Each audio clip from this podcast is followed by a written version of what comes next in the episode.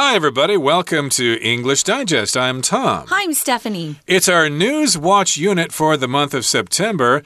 And uh, also, it just happens to be our all English unit. Mm -hmm. So we've got uh, a double whammy for you today. We've got two different kinds of units here Newswatch and our all English unit. So, of course, we're not going to be listening to our Chinese teacher today. The Chinese teacher wanted to have the day off, so we chose to have our all English unit on today.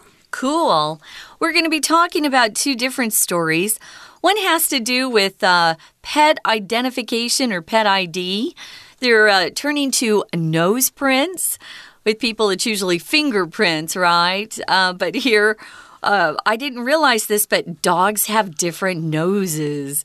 So they hmm. can actually identify uh, different dogs by their nose. And then we've got another. Uh, actually it's another kind of science story these are both very scientific discoveries is they're trying to improve these elderly king penguins and their vision um, even animals have a decrease uh, in their vision and their capability to see things.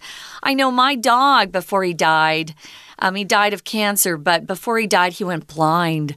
Mm. So, um, if your pet lives uh, quite a few years and has a long life, they start uh, deteriorating just like human bodies do. Yep. If you see old dogs, of course, sometimes their eyes are kind of milky, you know. Yeah. Uh, that means they have cataracts in there, and mm -hmm. people get those as well. Mm -hmm. And sometimes they can be removed, sometimes they can't. But uh, penguins, that's a tragic story if they can't see, especially if they're at a zoo and they can't uh, function properly. So they figured yeah. out a way to take uh, care of their eyes so the penguins can be happy and the people going there to look at them can be happy too. So let's get to it, everybody. Let's listen to these two news stories and we'll be right back.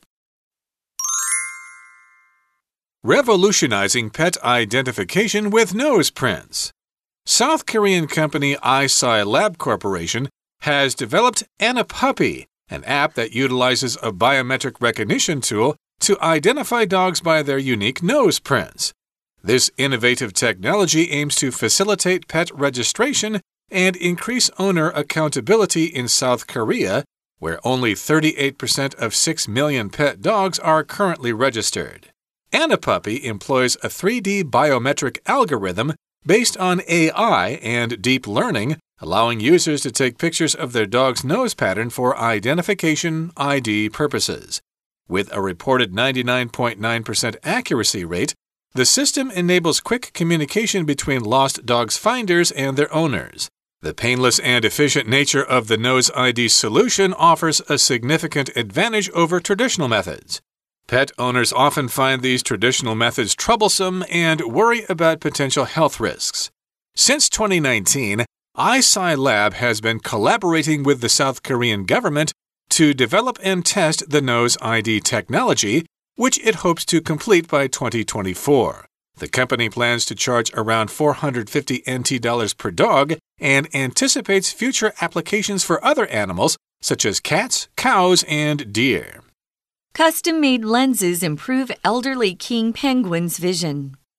Three elderly king penguins at Singapore's Jurong Bird Park went through pioneering cataract surgeries and received custom made contact lenses to improve their vision.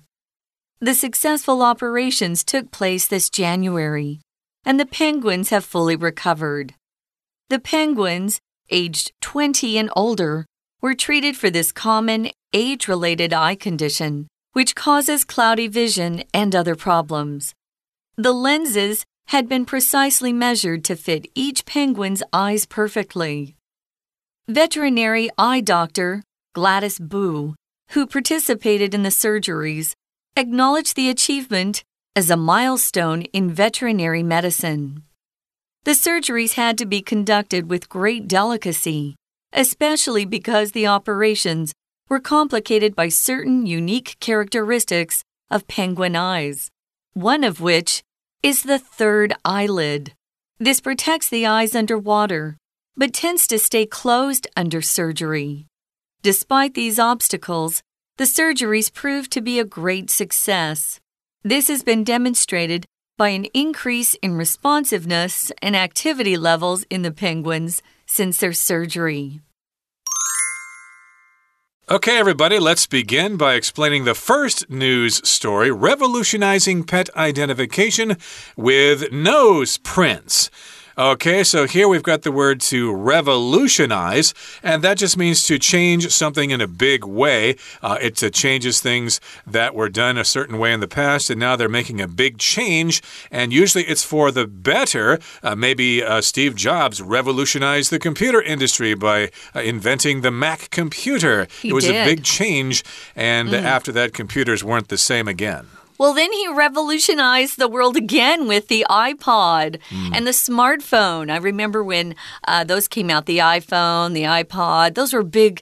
Uh, revolutionary changes in technology.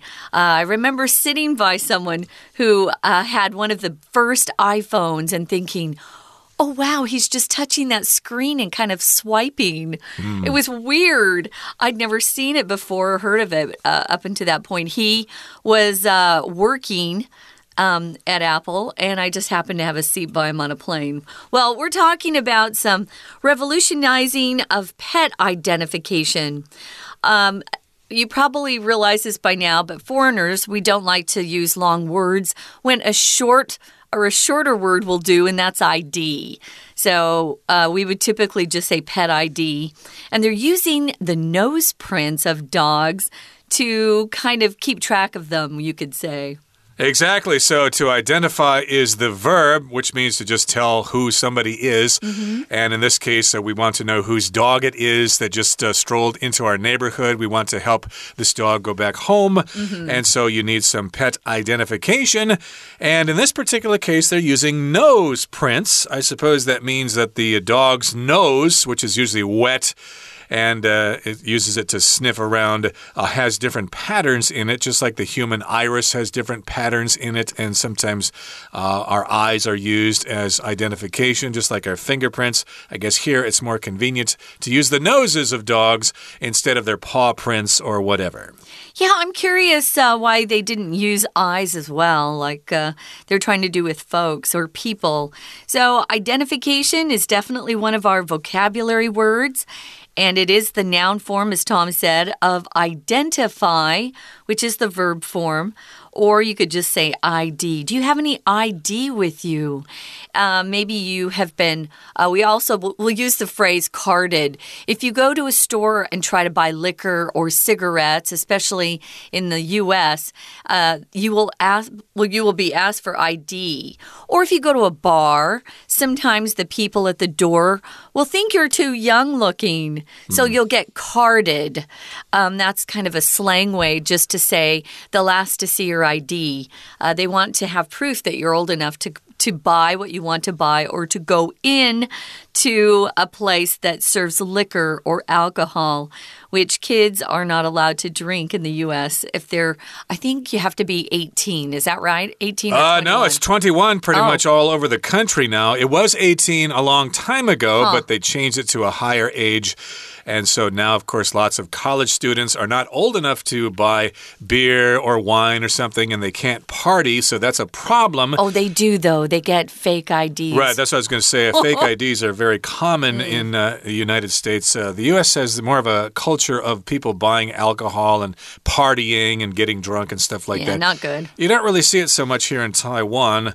Uh, you, you guys drink uh, in more formal situations, like when you're entertaining guests or something like that. Right. Then you'll drink, but uh, you don't buy beer to go out with your friends and get drunk. Or I could be wrong on that. I think but sometimes the guys do. it could be indeed. I'm not that. young enough to really know what they're doing, but in any case, we're not really talking about that. We're talking about pet identification with nose prints, and we've got a Korean company, a South Korean company called iSci Lab, Lab Corporation. This company has developed Anipuppy, an app that utilizes a biometric recognition tool to identify dogs by their unique nose prints. So if you have dogs, take a look at their noses and you can probably tell, oh, every dog's nose is different. It's unique. So therefore, if a dog, uh, you know, sniffs a piece of paper or something like that, or you can put some ink on the dog's nose and then uh, you touch the dog's nose to a piece of paper, then you will have a nose print and it will be unique to that dog. Right. We're using this word biometric. It refers to um, biological data. It could be a fingerprint. It could be your iris in your eye for humans. It could be your blood. It could be your DNA. It could be any of those things. It used to be that if you had committed a crime, that was the only time uh, a government or a police force could collect biometric data. Now people are giving up their biometric data so easily.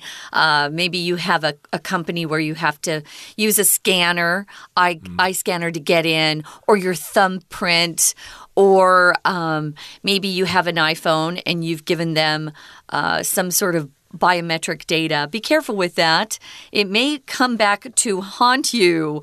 So, this is an innovative technology, brand new.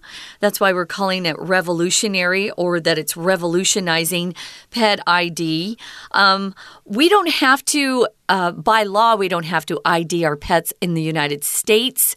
Uh, you can have a pet and not have to register. But obviously, in South Korea, they want to keep track of the pets there. There's accountability, so you have to register. Um, here we have this word facilitate.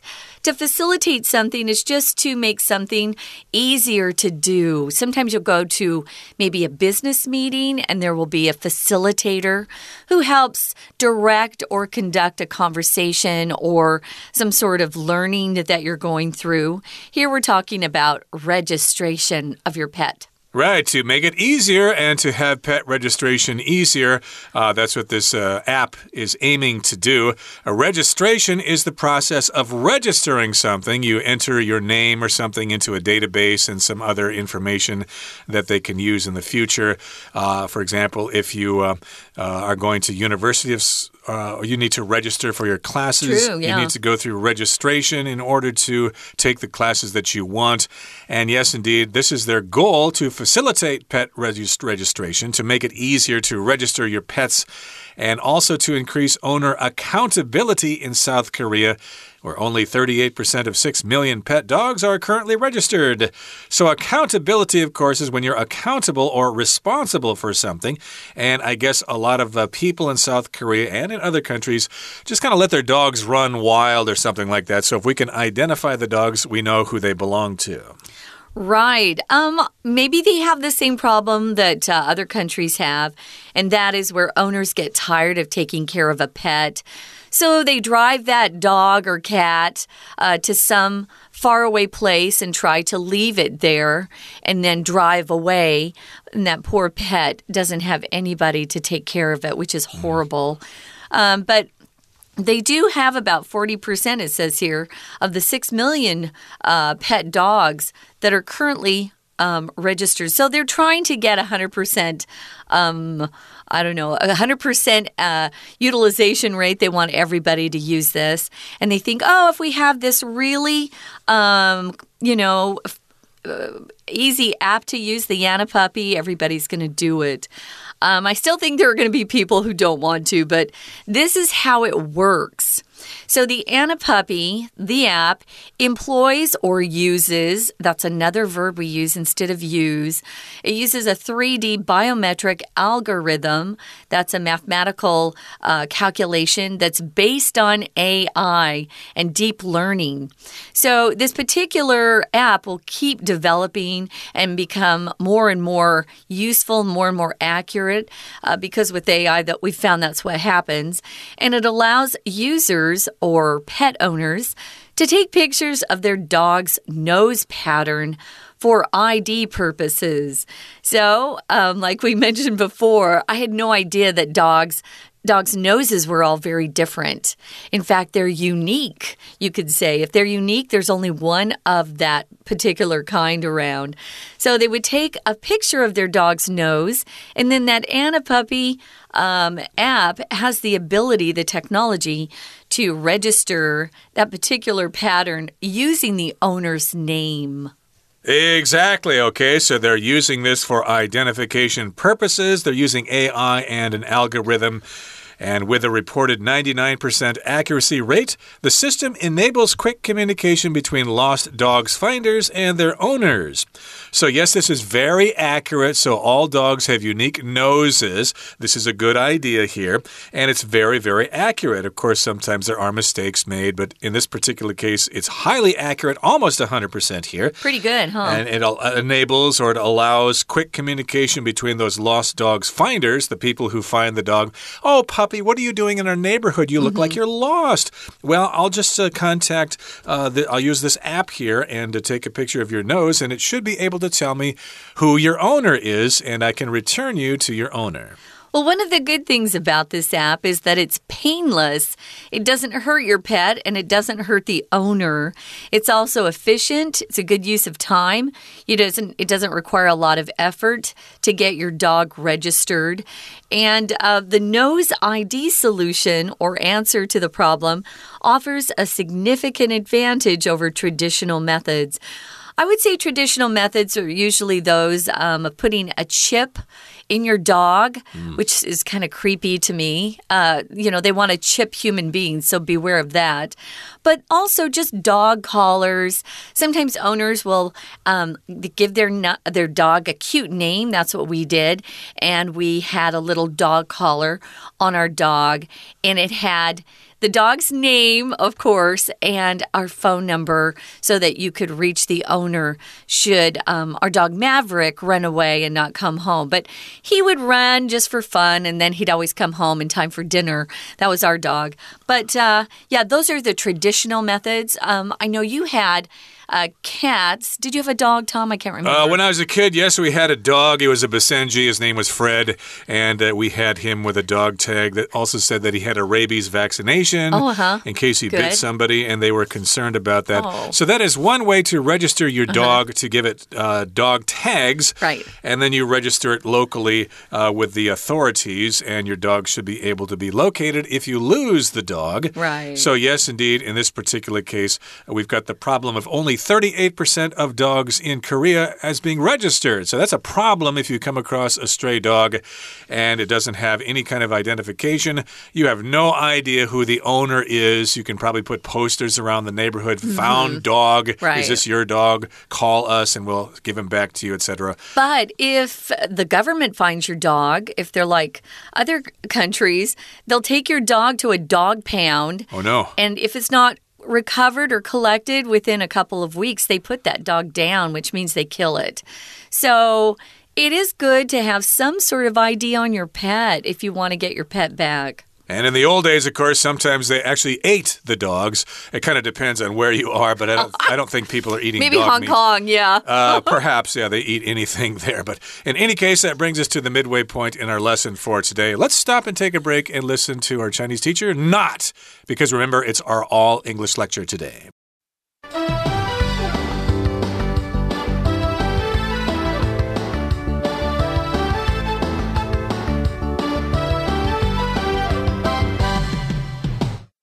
Welcome back, guys. It's our all English unit.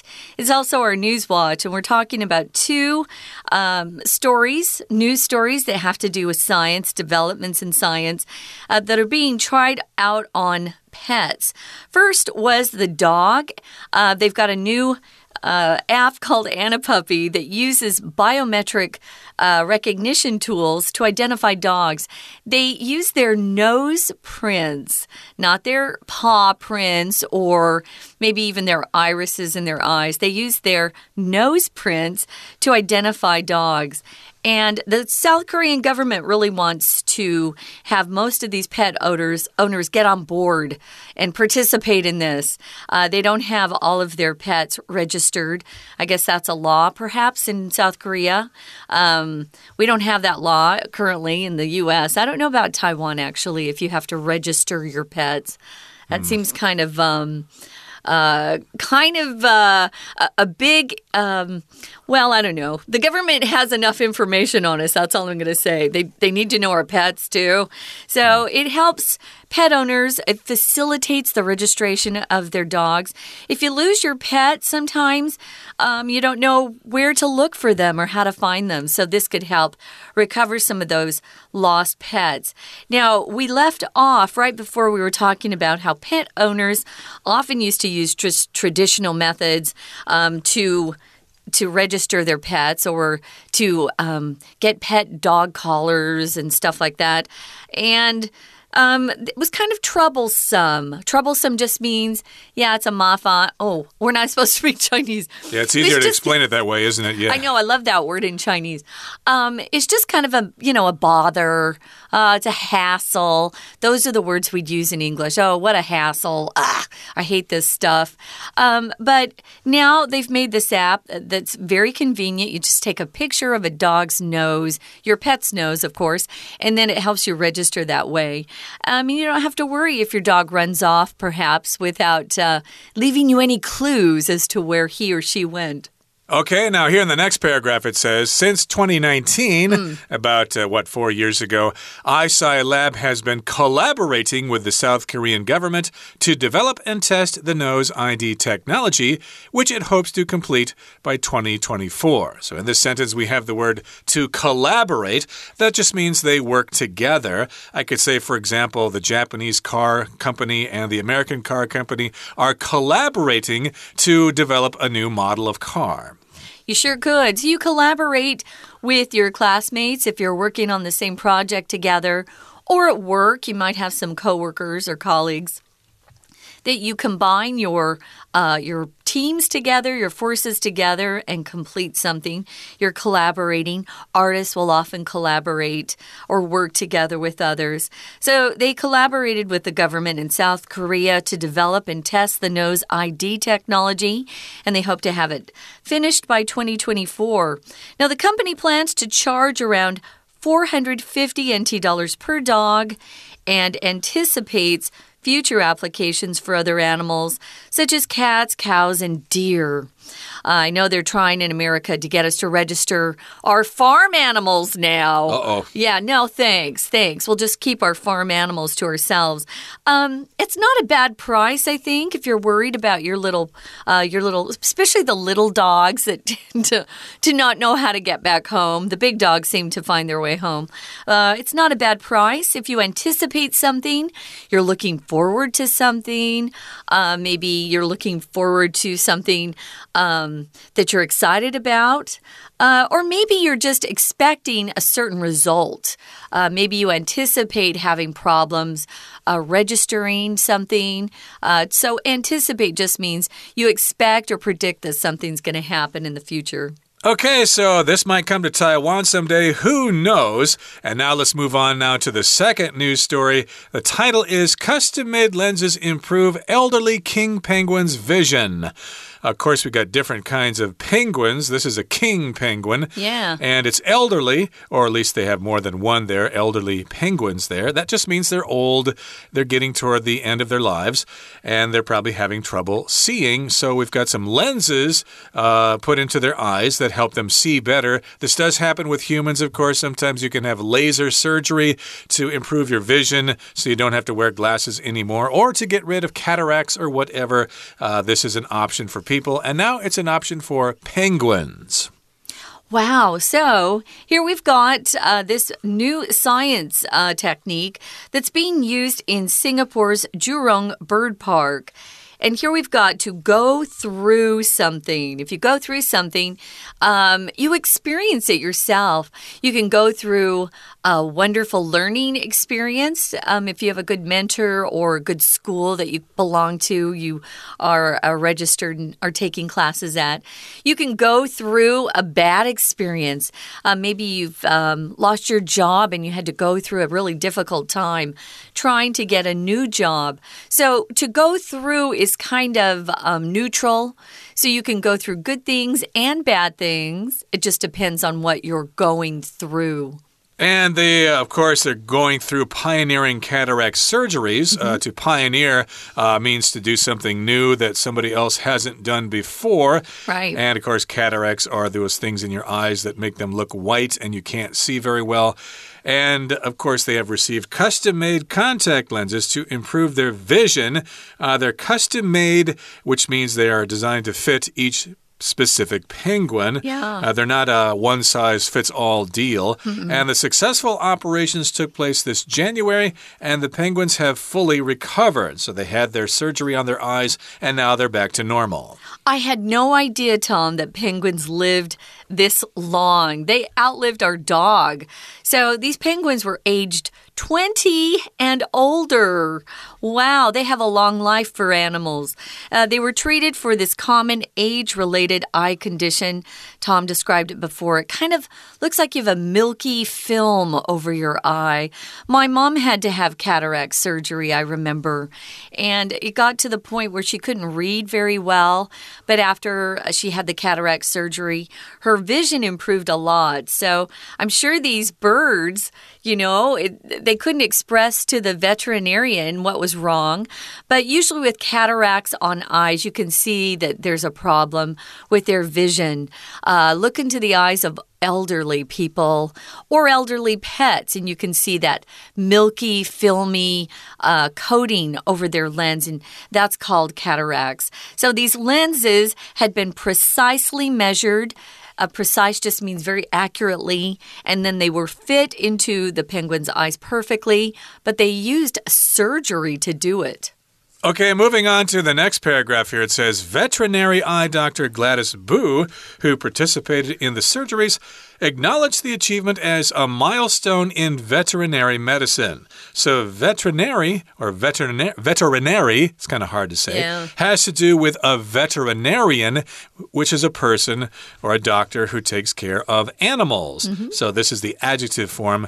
Uh, she's a veterinary eye doctor, and she says, Hey, this is revolutionary. It's a milestone in veterinary medicine. And the surgeries had to be conducted with great delicacy. They had to be really, really careful especially because the operations were complicated by certain unique characteristics of penguin eyes, one of which is the third eyelid. Now, a characteristic, of course, is something that makes something special or unique. Uh, of course, we all have different characteristics, or people have different personalities, so they'll have different characteristics in their personality. Maybe they're bubbly, they're outgoing, etc. They're gregarious, they like to make friends with people. That could be a characteristic of a very friendly person. But of course, uh, the penguins have unique eyes. And of course, uh, they have this third eyelid, which most people don't have. The eyelid, of course, covers your eye every time we blink. Uh, our eyelid comes down and moves some uh, liquid around so our eyes don't dry out. That's right. Now, it was um, acknowledged as being a milestone. If something's a milestone, you'll often hear this word used at work in English on projects. So, if you have a milestone that you've achieved, you've uh, achieved some sort of action or completed some sort of action or event. And that's a big, big change or stage in the development of something. You'll have lots of milestones in your life as, uh, in your lives as well. So yeah, they had to perform a very delicate surgery. You have to be very careful with eyes. Um, and like Tom said, um, these operations were complicated because these uh, cute penguins have very special, unique characteristics. Uh, their eyes are very unique. They have a third eyelid, uh, which protects the eyes underwater but tends to, if something tends to do something, it usually is that way. It tends to stay closed under surgery. So, uh, Dr. Boo definitely had some obstacles, some challenges to overcome, and the surgeries proved here to be a great success. So, uh, you could say that she definitely um, felt happy about the results of those surgeries. And this has been demonstrated by an increase in responsiveness and activity levels in the penguins since their surgery. So, of course, they've uh, increased their responsiveness, mm. which uh, refers to the degree to which something is responsive, uh, which means if you say hello, they'll say hello back or something, or if you give them food, they'll eat it, etc. They respond to whatever you do. Mm -hmm. And uh, yes, indeed, they've got uh, some great responsiveness. That means they can see better, they can see what's going on around them, and maybe they get in fights with the other penguins more easily, whereas in the past they kind of ignored them because they couldn't really see them. Yeah. So they're just getting more involved in their lives. Uh, they probably kind of given up because they couldn't see so much. Uh, that's it for today, guys. A couple of really interesting science uh, news stories. We hope you'll join us for our next program, but for now, we got to say go goodbye. Uh, thanks for joining us for English Digest. I'm Stephanie. I'm Tom. Goodbye. See ya.